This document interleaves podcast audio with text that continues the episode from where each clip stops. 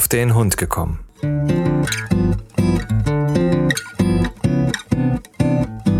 Ein Podcast, auch über Hunde.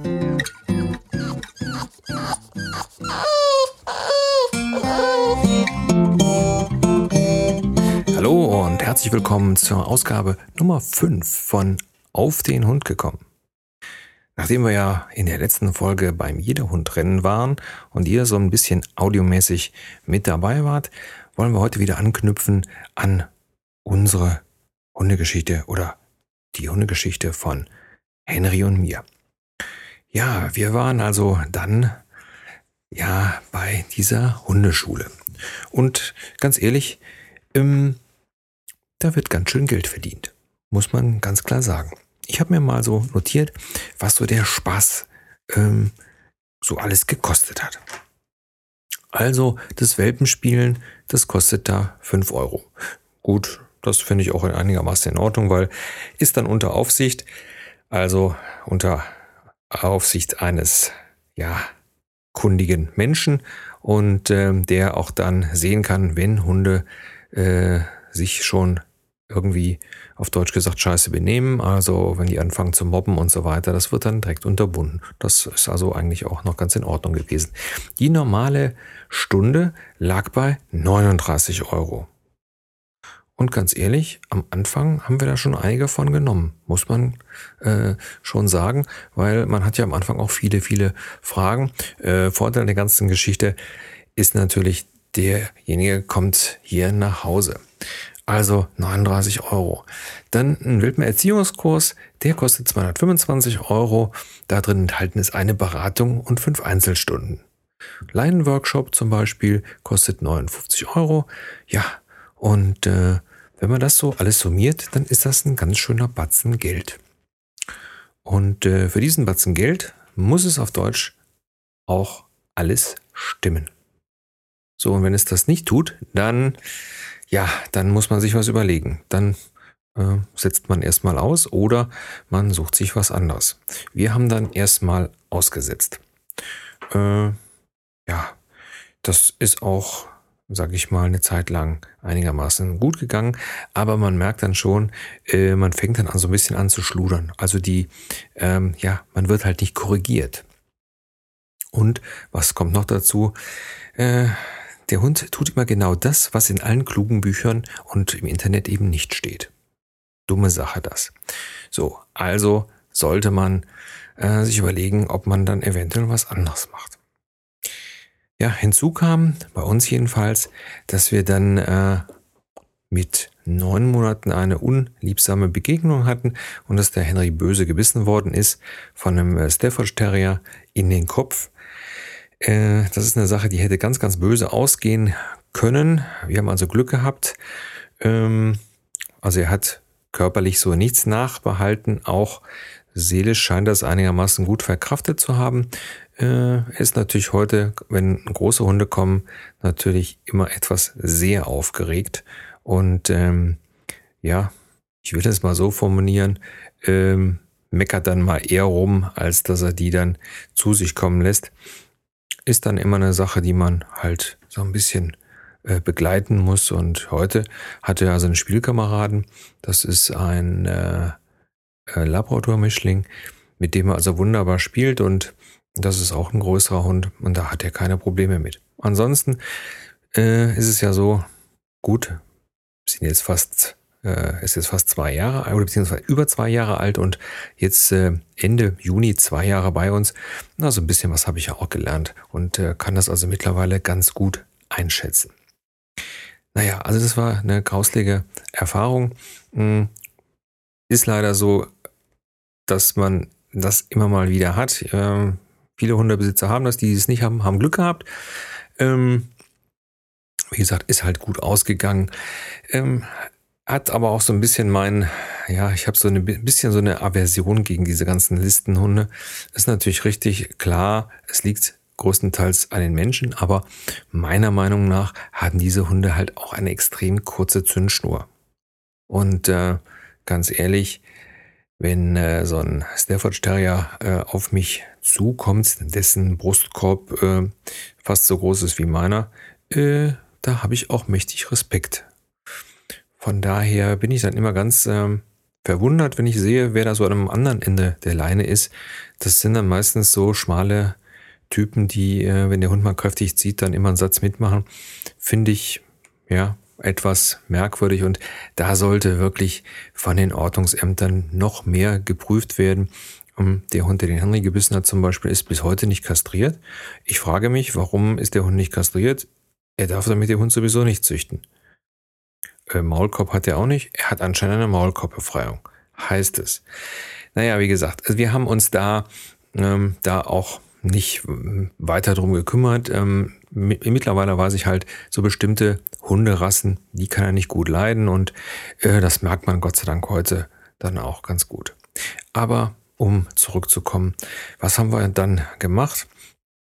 Nachdem der Henry also dann wieder äh, gesund und hergestellt war, ja, dann ähm, war es ganz klar, wir müssen noch was tun, damit wir das alles in den Griff bekommen und auch ähm, da keine Nachwirkungen äh, ja, übrig bleiben. Dazu kam noch, dass der Henry anscheinend sehr, sehr frühreif war ähm, und so ein bisschen Dominanz, also Tendenz in Richtung Dominanz. Und äh, da muss man natürlich so ganz aufpassen. Und das haben wir dann auch wirklich äh, direkt gesehen, haben gesagt, nee, das können wir so nicht lassen, weil wenn wir da nicht die richtige Unterstützung bekommen, beziehungsweise das Richtige machen, dann äh, gleitet uns das so ein bisschen aus der Hand. Und wir wollen ja mit dem äh, Hund Spaß haben und das äh, geht so nicht. So, also wir hatten dann das große Glück, dass wir eine Bekannte hatten, die in einem Hundesportverein war. Ich persönlich bin ja äh, gar kein Vereinsmeier. Finde ich ganz grauslich. Aber ähm, was soll's? Wir sind dann dahin, haben dann ein Probetraining gemacht. Und äh, der Cheftrainer, das war ein älterer Herr, machte mir einen total kompetenten Eindruck. Ähm, wo ich so sage, das ist so jemand, der Hunde extrem gut einschätzen kann, sofort.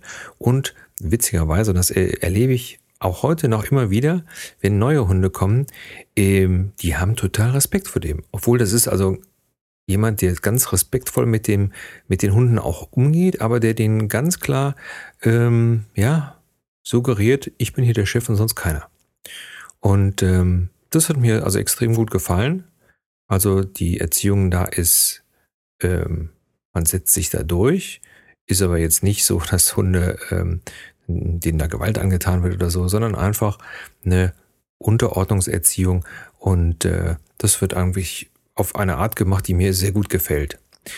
Ja, haben wir dann also diese Probestunde ähm, genommen und haben dann eine Zehnerkarte genommen, das heißt zehn Stunden hinterher. So, was ich zu meiner Frau gesagt habe, naja gut, so eine Probestunde, das kann immer mal sein, dass man dann jemanden hat, der einem dann gut zusagt, dann stellt man dann nachher fest, der ist nur, weiß ich nicht, alle halbe Jahre da. Hat einem das Ganze dann nichts gebracht. Und naja, aber nach den zehn Stunden war es also wirklich so, dass wir gesagt haben, das ist ja ganz toll, zumal also dieser Verein ein eigenes äh, ähm, Gelände hat, also richtig mit Vereinsheim drauf und mit einem großen, ähm, ja, mit einer großen abgetrennten äh, Wiese, wo also drauf trainiert werden kann, sogar mit dem Beleuchten, also das heißt im äh, Winter, wenn es früh dunkel wird, kann man eine Flutlichtanlage anmachen und so weiter. Also ganz tolle Geschichte.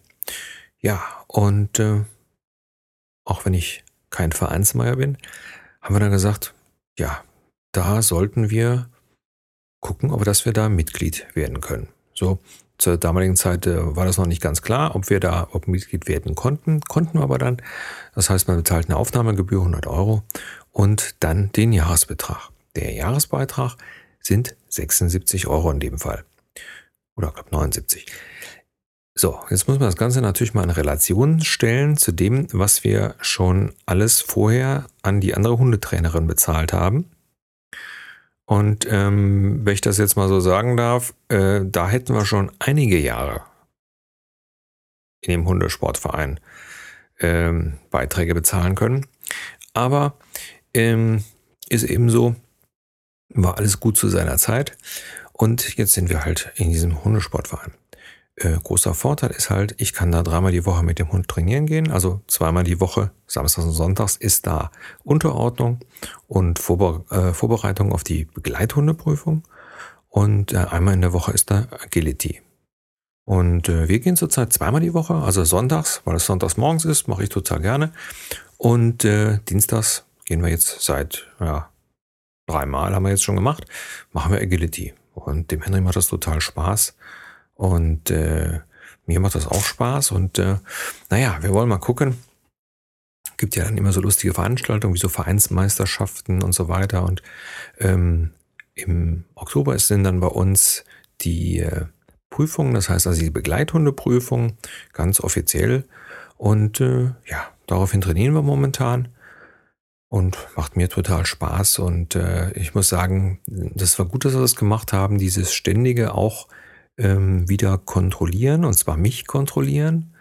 Ähm, das macht schon wirklich Sinn, denn äh, man liebt ja seinen Hund und wenn einem dann die großen braunen Augen angucken, ja, wenn man dann sieht, dass der Hund anstatt Sitz Platz gemacht hat, ja, dann lässt man das durchgehen, was natürlich falsch ist. So, und da ist es natürlich dann gut, wenn man dann einen Trainer hat, der sagt, mal, wo es dem gerade sitzt, hier sagt doch nicht Platz.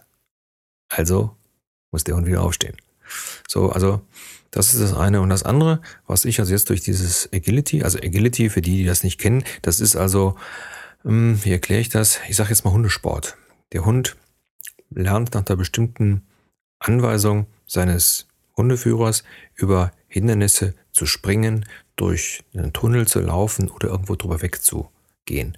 Ähm, und da ist es wirklich, und das ist für mich, ich mache das ja jetzt erst zwei, drei Mal, es ist total spannend zu sehen, wie exakt man sein muss, damit der Hund das tut, was man will. Ja, also äh, als Beispiel, der Hund kommt aber also auf mich zu und ich möchte den durch einen Tunnel schicken. Gebe ihm also sein Kommando, in dem Fall ist das Kommando durch. Und normalerweise läuft der Henry auch sofort in den Tunnel rein. Henry ist nämlich Tunnel-Junkie. Das hat er schon automatisch gemacht. Findet er immer gut. So, also normalerweise rennt er da rein. Ich hatte mich aber schon, weil das nächste, die nächste Hürde ein bisschen weiter weg war und ich Angst hatte, dass ich nicht schnell genug dahin komme, ich bin ja auch nicht mehr der Schnellste, hatte ich mich also schon im Oberkörper schon gedreht. Während ich also zu dem Hund, Hund sagte, durch, drehte ich mich so leicht in der Schulter und das hat den Hund dazu veranlasst, an dem Ziel vorbeizulaufen, also an dem Tunnel vorbeizulaufen und auf die nächste Hürde zuzulaufen. Und ähm, ja, da kann man mal sehen, was für ein Auge Hunde haben und wie präzise man sein muss, damit die verstehen, was man will. Und äh, wie schwierig es so im normalen Alltag, glaube ich, für Hunde ist, überhaupt zu verstehen, was diese komischen Zweibeiner so wollen. Naja, also, deswegen und natürlich auch, weil es wesentlich preiswerter ist, äh, die Hundeschule äh, in einem Hundesportverein. Ja, so ihr Lieben, das soll es für heute gewesen sein. Ich wünsche euch allen eine schöne Woche und äh, würde mich übrigens freuen, ähm, von euch so ein bisschen Resonanz zu bekommen oder ähm, Rezensionen, Sternchen oder sonstige Sachen auf iTunes oder Podstar oder podcast.de. So, das soll es gewesen sein. Euch allen eine schöne Woche und äh, bis zum nächsten Mal. Euer Frank.